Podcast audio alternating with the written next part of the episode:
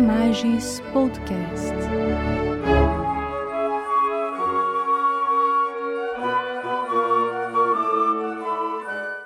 Olá a todos, é um prazer estar com vocês nesse podcast da Escola da Magistratura do Tribunal Regional Federal da Quarta Região da Imagens temos a grata honra e satisfação de contar com a participação do ilustre professor Dr. Paulo Henrique Santos Lucon. No meu modo de entender e de todos os acadêmicos, professores, é, profissionais do direito, né, um dos maiores processualistas nacional e internacional que temos hoje no Brasil. O professor Lucon ele é livre docente, doutor e mestre pela Faculdade de Direito do Largo de São Francisco, na USP, na Universidade de São Paulo. Ele é presidente do Instituto Brasileiro de Direito Processual, o IBDP. É presidente também do Instituto Ibero-Americano de Direito Processual. Professor Lucon, seja bem-vindo mais uma vez a escola da magistratura do Tribunal Regional Federal da Quarta Região. É, Sinta-se em casa, o senhor já teve uma participação importante no evento recente aqui na escola e estamos muito felizes com a sua participação nesse evento, nesse podcast.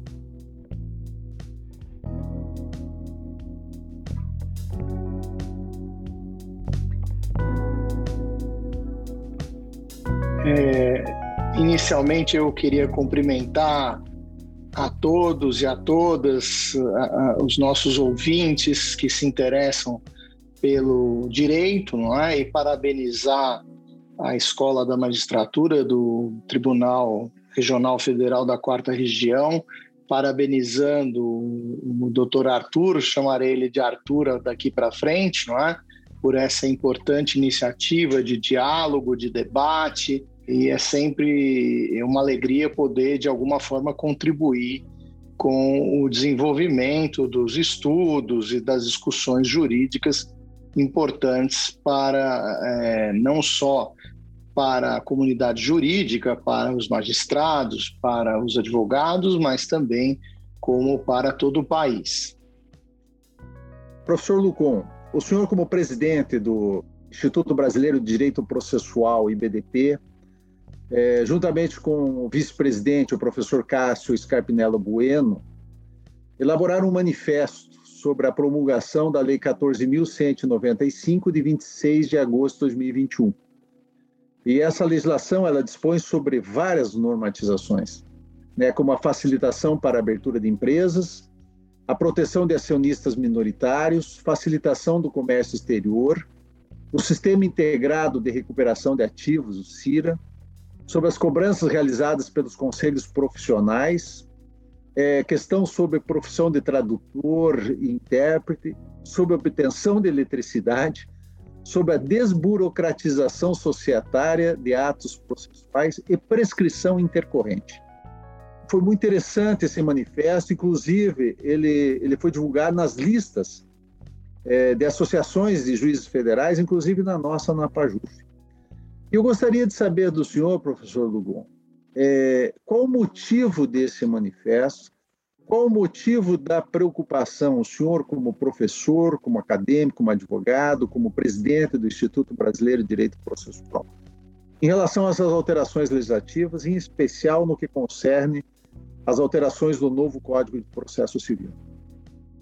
É, eu primeiro quero agradecer novamente a, o convite, mas eu, eu queria colocar minha exposição em, digamos, três prismas. Né? O primeiro prisma é, diz respeito à questão da, do processo democrático na elaboração de uma lei. Não é?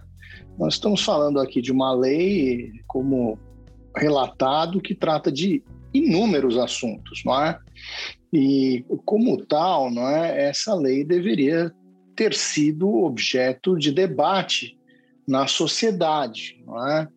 É, era o mínimo que se exigia, é, pensando que nós vivemos em uma democracia. É? Então, é, esse é o primeiro dado que eu queria ressaltar. É, foi a absoluta ausência de debate, de discussão em cima desta lei. Nós, eu participei da elaboração do Código de Processo Civil de 2015. Como toda obra humana tem defeitos, mas se há uma qualidade negável do Código de Processo Civil de 2015, é a sua característica de ser uma lei democrática. Não é? é a comissão do Senado, instituída no Senado para elaboração do anteprojeto, depois que redundou num projeto, ficou seis meses discutindo no Senado com audiências públicas. Foi para o Senado, ficou mais três anos. E depois eh, ficou mais três meses. E depois foi para a Câmara, o, o, o, código ficou três anos e oito meses. Depois foi feita ainda uma, uma reunião, da, reuniões das quais participei com a discussão da, de parte de integrantes da comissão do Senado com parte de integrantes da comissão da Câmara. Ou seja, foi, houve um processo de debate, de amadurecimento, de discussão. Essa lei eu fiquei sabendo no dia que ela foi aprovada. Não é? É, eu é, é represento não é, os professores do, de processo do Brasil inteiro, pelo Instituto Brasileiro de Direito Processual. Nós temos é, mais de 800 associados. É um instituto brasileiro, é um instituto que tem mais de 60 anos de existência, é, de atuação em prol do aprimoramento do direito processual. É, é importante aqui ressaltar, inclusive a sua criação, Arthur, foi no Rio Grande do Sul, né? é, na Faculdade de Direito de Porto Alegre, a Universidade do Rio Grande do Sul, e lá estavam presentes o então diretor José Salgado Martins e os professores Luiz Eulálio de Bueno Vidigal, Alfredo Puzade, José Frederico Marques, Bruno de Mendonça Lima, Alcides de Mendonça Lima, Vicente Marques Santiago, Galeno Lacerda, onde se decidiu pela criação desse instituto, que hoje tem esse tamanho e tem uma representatividade nacional é, é muito natural o Instituto ser consultado a respeito de leis ou seus integrantes serem consultados e levarem ao Instituto a discussão para a diretoria poder disponibilizar e colher é, opiniões. Então, é, o que a gente viu né, nesta lei foi um, um, algo que realmente se tirou de lado é, os professores na área de processo. E eu diria, é, Arthur, que isso não se cingiu, esse problema não se cingiu apenas à área de processo, mas também ao direito comercial, eu citaria, não é? E que aqui citaria até, é, e posso falar, é, posso citar o seu nome, o professor Marcelo Adamec, que é meu colega na Faculdade de Direito da Universidade de São Paulo, onde lecionamos, eu há mais de 20 anos, não é?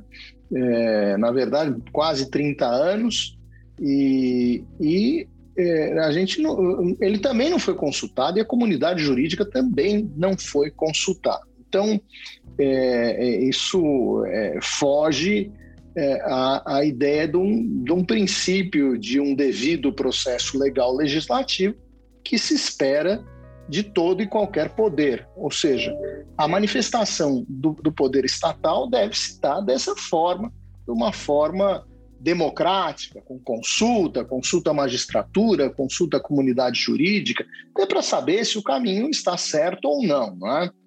Então, é, esse é o primeiro aspecto que eu queria destacar e até saber se você, Arthur, ficou meio, como você ficou sabendo, por curiosidade, dessa alteração legislativa que pegou todo mundo de surpresa, não é?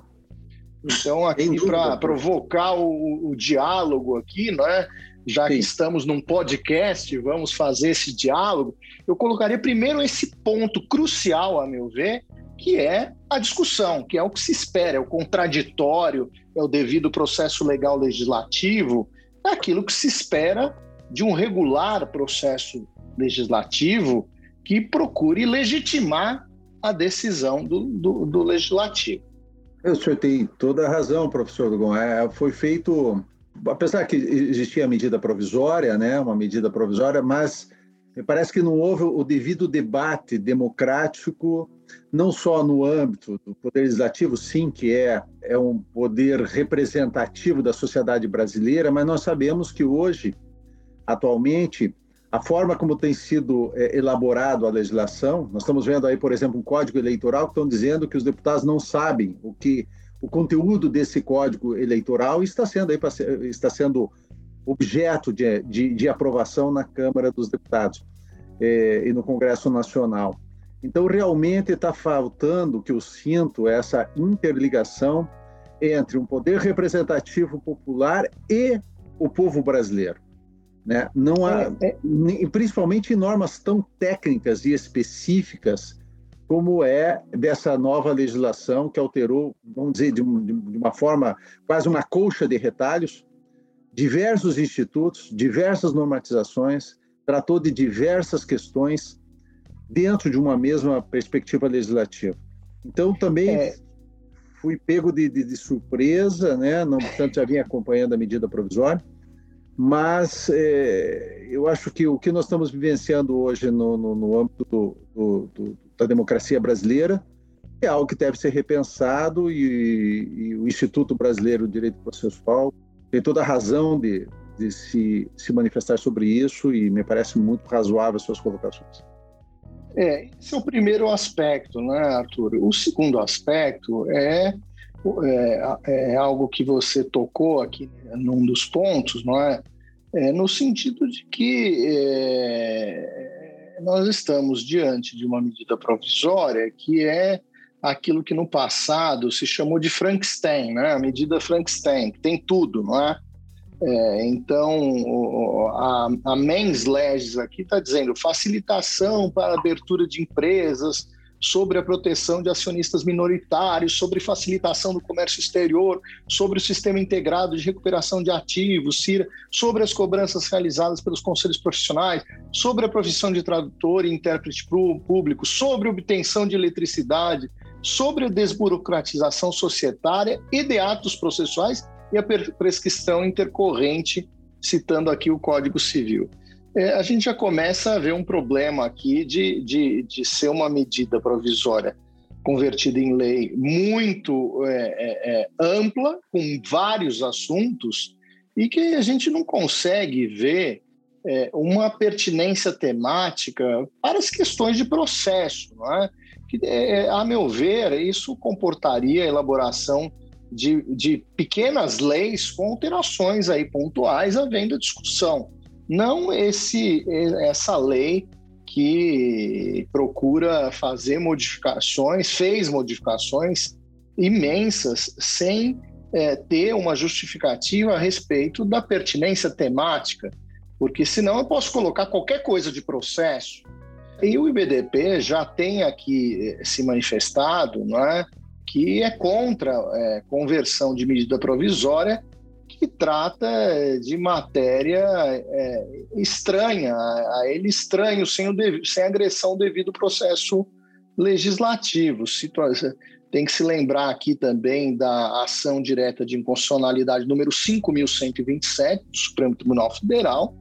E aqui nós estamos falando de matéria nova, é, expressamente vedada de ser tratada por medida provisória, e como é o caso do direito processual civil, é? de acordo com o artigo 62, parágrafo 1 inciso 1, a linha B da Constituição Federal. É? E aí, é, é, no que diz respeito à, à parte de direito processual, eu quero aqui convidar os nossos ouvintes que haverá um encontro na Associação dos Advogados de São Paulo na quinta-feira, em evento aberto, Deste evento participarei eu, a doutora Viviane Girard, presidente da Associação dos Advogados de São Paulo, e também o professor é, Marcelo Adamec, para discutir justamente essa nova lei, não é?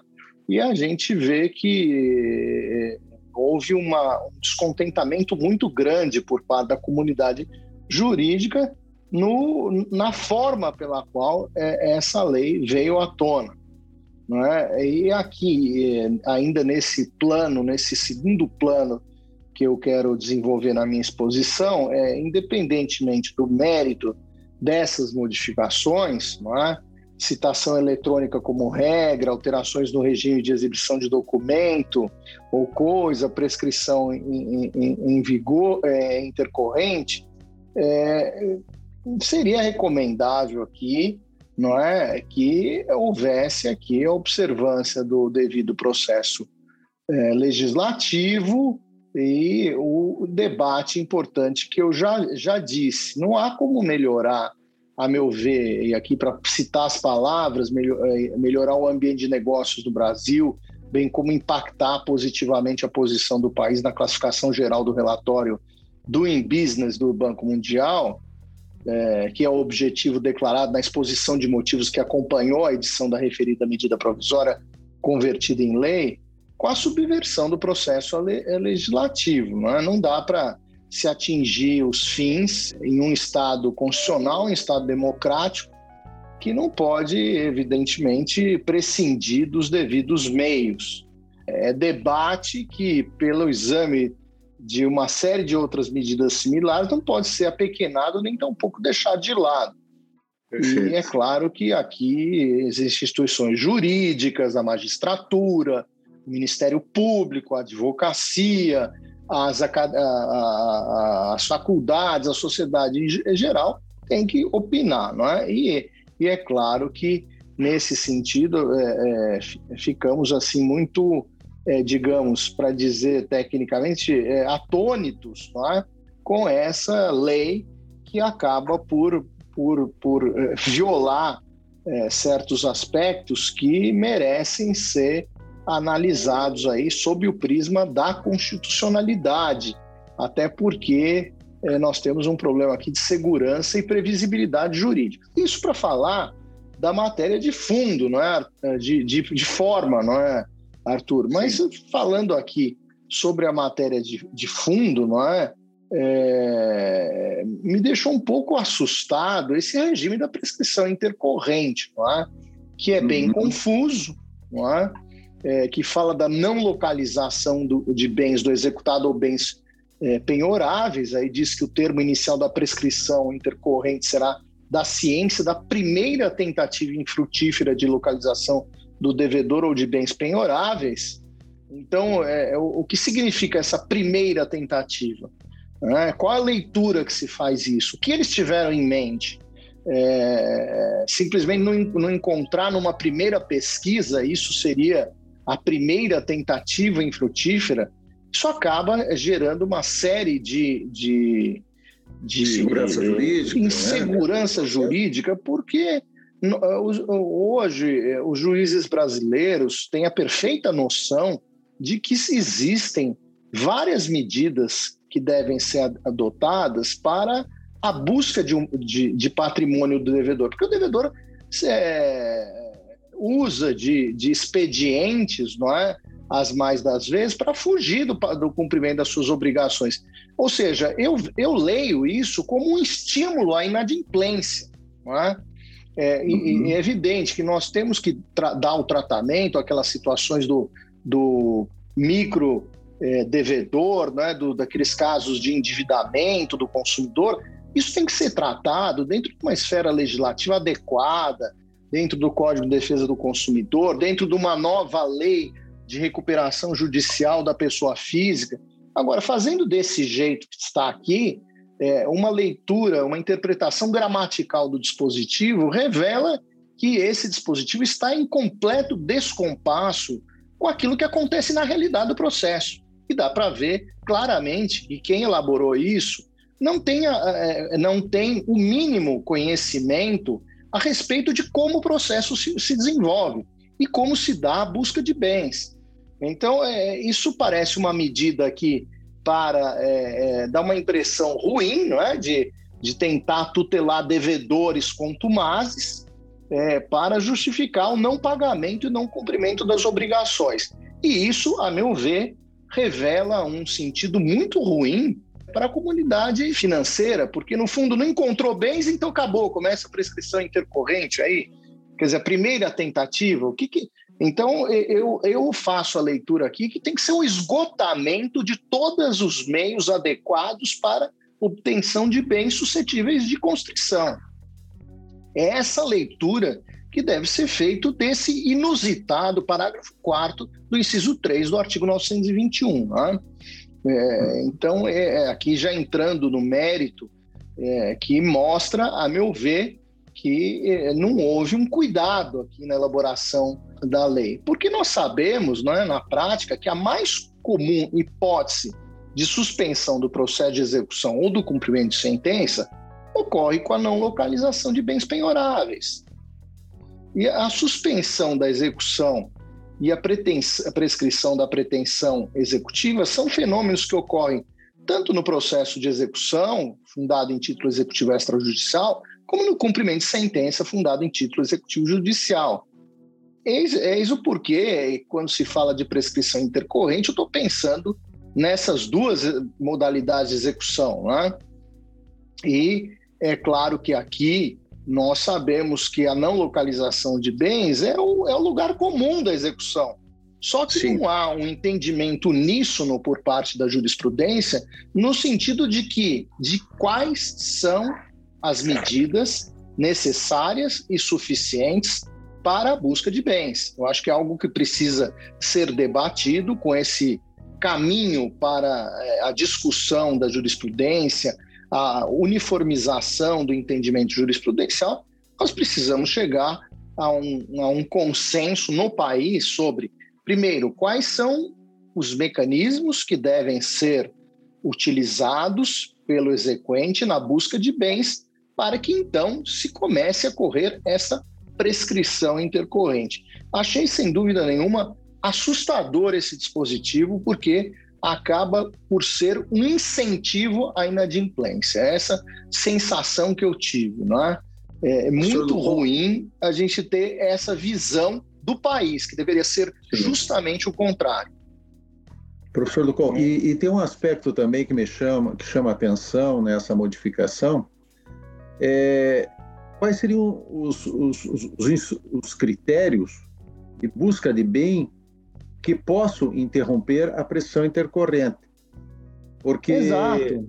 será que é qualquer medida, vamos dizer, a, a parte vem e reitera a cada seis meses, a cada três meses, um pedido de quebra é, do, é, do, do, sistema é, eletrônico de penhor online, mas sem, sem nenhuma efetividade, sem nenhuma perspectiva de penhor, apenas com o intuito de interromper a pressão intercorrente. Será que isso vai mudar a perspectiva do, da jurisprudência hoje do STJ, dos tribunais superiores, que dizem que a mera tentativa sem é, perspectiva frutífera não interrompe a pressão intercorrente? Ou será que a lei procurou afastar essa jurisprudência e a partir de agora pouco importa a, se é frutífero ou não o pedido de, de busca de bem para efeitos de interrupção da pressão intercorrente. É, é. se eu fizer uma leitura gramatical, né, Arthur, é que diz ciência da primeira tentativa infrontífera de localização do devedor ou de bens penhoráveis.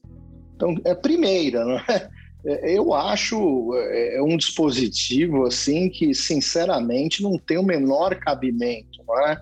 Tem que é, é, evidentemente que primeira tentativa infrutífera de localização de bens, nós temos que combinar primeiro, né, com toda a orientação jurisprudencial do país, o que, que é, quais são os meios mínimos para a busca de bens. Aliás, eu acho que isso deveria ser uma diretiva por parte de todos os órgãos jurisdicionais, dizendo o seguinte: olha, para um começo de execução, eu tenho que começar por isso, isso, isso e isso. Isso está dentro dos poderes do juiz. Ah, o segundo ponto depende de uma iniciativa do credor. Então vamos colocar conjunto, os outros conjuntos de bens, ou seja, que dependam de gasto do, do credor. E, porque existem tantas situações de desvio patrimonial, de utilização de pessoas jurídicas interpostas, de cisões, de é, situações que a gente começa a ficar um pouco assustado com esse dispositivo aqui que fala simplesmente de influência de termo inicial da prescrição no curso do processo, com a primeira tentativa infrutífera de localização de bens penhorados. Então, a gente fica um pouco assustado. O Supremo Tribunal Federal nem definiu ainda essa questão da apreensão é, de carteira de motorista, passaporte. Isso aí é um tema ainda que, que ainda não, não tem um, uma decisão assim tranquila, uníssona da jurisprudência. Há julgados do STJ dizendo que, por exemplo, que tem que esgotar todos os meios para tentativa de busca de bens, sem também definir quais são todos esses meios para o esgotamento da busca de bens. Portanto, a gente está num cenário aqui que essa nova lei eh, não traz nada de bom, ela, ela deixa mais nebuloso ainda o, o, o, o, o processo de execução, a fase de cumprimento de, de sentença. Assusta um pouco porque a gente nota que não houve discussão. Né? Uhum. Inclusive, é, se a gente pegar é, é, a jurisprudência do, do, do, do Superior Tribunal de Justiça, fala-se de esgotamento dos meios executivos e fala-se também da necessária observância do contraditório. Então, é, até um julgado aqui, o agravo de instrumento no recurso especial 1.635.114 do Paraná, relatoria de relatoria do eminente ministro Marco Aurélio Belize, da terceira turma, que fala que, que justamente o prazo prescricional da pretensão de direito material reinicia após o transcurso de, de um ano após o último ato do processo é, fica uma impressão assim de que quer, eu não sei o que se quis aqui, se se, se quer é, simplesmente é, diminuir o número de processos a forceps, é? à custa da jactância alheia, que é efetivamente inúmeros credores que ficarão sem receber, não é? Eu não sei realmente o que se quis fazer com isso, porque, a meu ver, eu só posso é, visualizar isso como uma tentativa de proteção indevida de grandes, de, eh, grandes grupos que se escondem, não é? que se utilizam de pessoas jurídicas eh, eh, vazias e vão fazendo transferências patrimoniais ou esvaziam seus bens e, e efetivamente eh, acabam por prejudicar a recuperação de ativos. Então, Nesse prisma, a, a lei é um desastre, não é? porque ela deveria começar exatamente pelo contrário criar mecanismos para efetivação da busca de bens. Ou seja, é aquilo que nós estamos discutindo lá no Conselho Nacional de Justiça, numa comissão até presidida pelo ministro Marco Aurélio Belize, designada pelo ministro Luiz Fux, para discutir como tornar efetiva a execução. E esse dispositivo não, não ajuda em nada, absolutamente é nada, é só atrapalha só atrapalha. Então, é, não adianta nada o Conselho Nacional de Justiça instituir uma comissão de juristas para discussão da efetividade da execução e ver uma lei com essa, com essa redação. É lamentável, né? Perfeito. Professor Paulo Henrique, olha, agradeço imensamente essas suas considerações, que o nosso público deverá refletir muito sobre isso.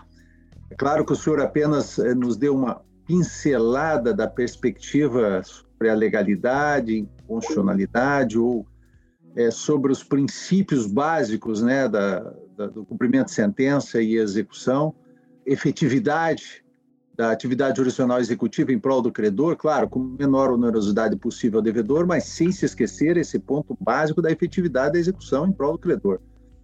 E, e me parece que o senhor tem toda a razão como presidente do Instituto Brasileiro de Direito Processual, em, em, em, colocar esse debate à comunidade jurídica, até para que se leve em consideração é, essas, essa perspectiva e leve isso também aos tribunais superiores.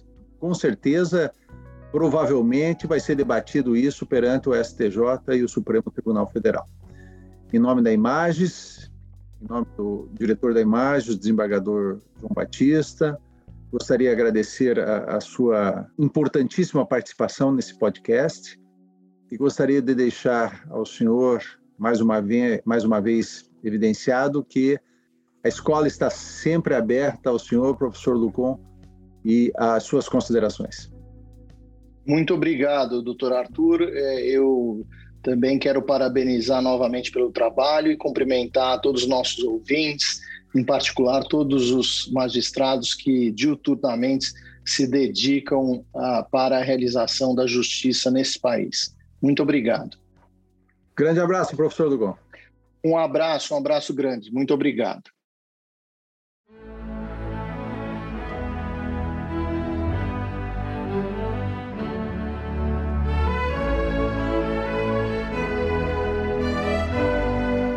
Imagens Podcast.